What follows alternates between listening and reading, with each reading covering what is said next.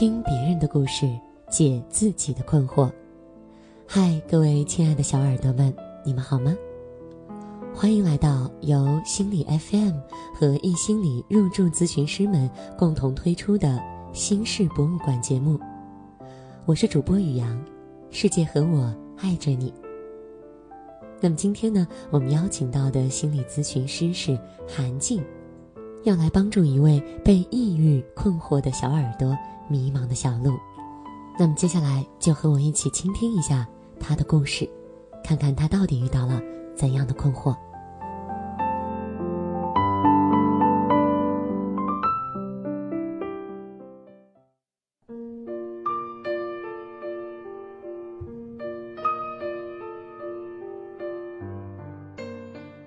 老师你好，我觉得我抑郁了，每天都会流眼泪。这种情况持续了一个多月，做什么事情都提不起精神来，感觉生活没有意义。我的工作也没有什么价值感，但是每天我都要应付各种突发的情况，没有办法停下来歇一歇。我感觉自己被困住了，非常绝望，但又无力挣扎。本以为可以从家人和朋友那里得到帮助或者理解。但事实，他们不但没有给予支持，反而让我感到更加痛苦。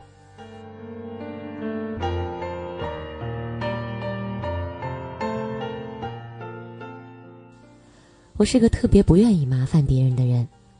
抑郁以后，我犹豫了很长时间，终于有一天，我鼓起勇气告诉了我最好的朋友。我说。我现在没有能力去面对这些情绪，没有能力好好工作。我以为他会懂，可是他的反应却是很理智。他说：“我要是你，我就会想想怎么做能够让我快速恢复，而不是整天在这里自怨自艾。你看你，整天愁眉苦脸的样子，能解决问题吗？有用吗？”当时我听了之后，心里仿佛被捅了一刀。感觉自己的绝望和无力的情绪，他好像完全没有听到。想想当初他状态不好的时候，我即使当初也没好哪里去，但还是努力陪伴他，安慰他。于是我的内心更加痛苦了。我的家人呢？他们知道我情绪困扰，会很担心，会不停追问：“你到底想怎么样才能好一些呢？”我答不上来，我也不知道。有时候我就想一个人静一静。可是他们却有点略带指责的说：“你这是在逃避问题，你要逃避到什么时候？早晚都要面对的。”这样的话，在我耳中更加刺耳，所以我只能在他们面前假装出没事的样子，跟着他们一起笑。可是我知道，我的内心是没有任何快乐的感受的，反而更加压抑痛苦。现在我甚至想要彻底消失掉，家人和朋友的态度让我觉得自己好无能。这种感觉真的糟糕透了，我该怎么办？我能怎么办呢？迷茫的小鹿。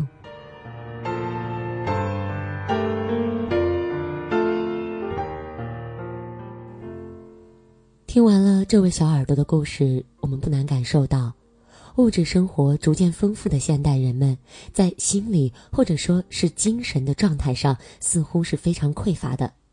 身边的朋友、家人对于抑郁情绪、抑郁症，似乎都没有深入的了解过，从而也导致了，当小鹿去向他们寻求支持的时候，更多的得到的会是一些无效的建议。那么，当自己有抑郁情绪的时候，应当怎么样去正确的处理和面对呢？接下来，我们来一起听一听专业的心理咨询师韩静老师的回答。迷茫的小鹿，你好，感谢你的信任。从你的字里行间，我感受得到你的那种痛苦和无力。本身的抑郁状态已经让你精疲力尽了。当你终于鼓起勇气向身边亲近的人寻求支援的时候，得到的答案却不尽如人意。他们让你坚强，让你不要逃避，给你出谋划策，给你打鸡血。可是看得出，这些所谓的好心的建议，对于现阶段的你，更像是告诉一个截肢的人说：“加油，站起来，你可以的。”你冲他们摇头拒绝，他们却无法理解。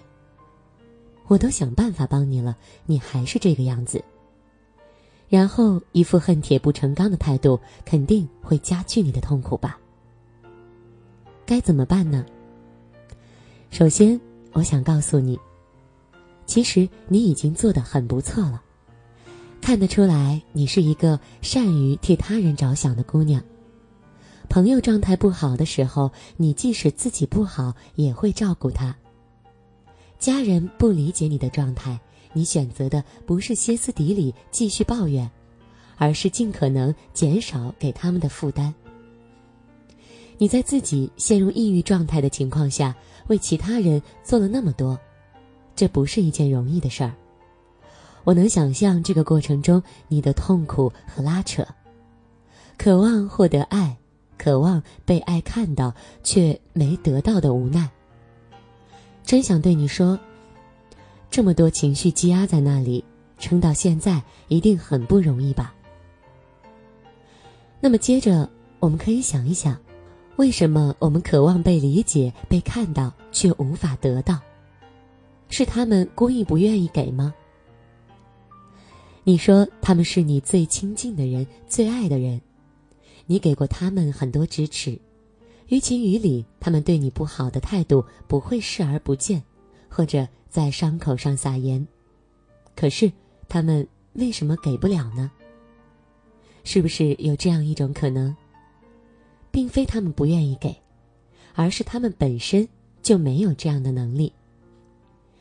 有些人迫切的想帮助你解决问题，提出方法论，可是因为个人经验受限，他们却忽视了情绪的重要性。这就像我们向一个乞丐要百元大钞，而他们给我们的却是一块发霉的面包，并不是他有钱舍不得给，而是。发霉的面包已经是他们有的最好的东西了。理解这一点，内心的痛苦会少很多。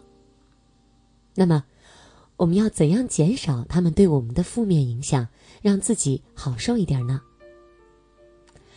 撑不住的时候，明确告诉他们：“我现在需要你安静的听我说说话，陪伴我一会儿就可以了，不需要给我什么建议。”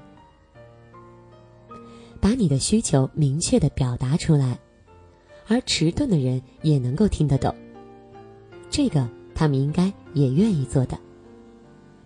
倾听看上去很简单，但是是一件很难的事儿。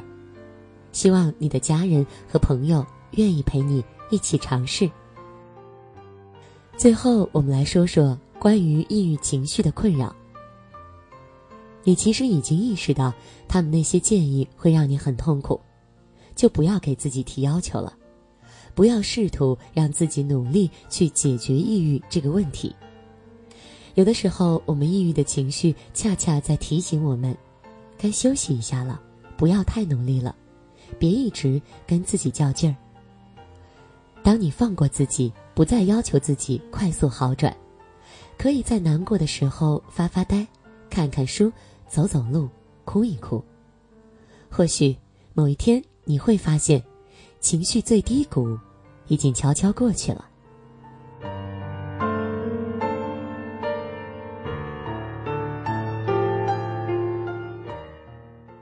好了，亲爱的朋友们，听完韩静老师的回答，不知道各位小耳朵们有没有新的收获呢？欢迎大家踊跃留言讨论。如果大家也有故事或者是疑问，可以在节目或者心理 FM 的公众微信号给我们留言。另外，想要进行一对一私密的心理咨询的小耳朵们，也可以在心理 FM 的公众号回复“咨询”二字，就可以获得咨询师主页的信息。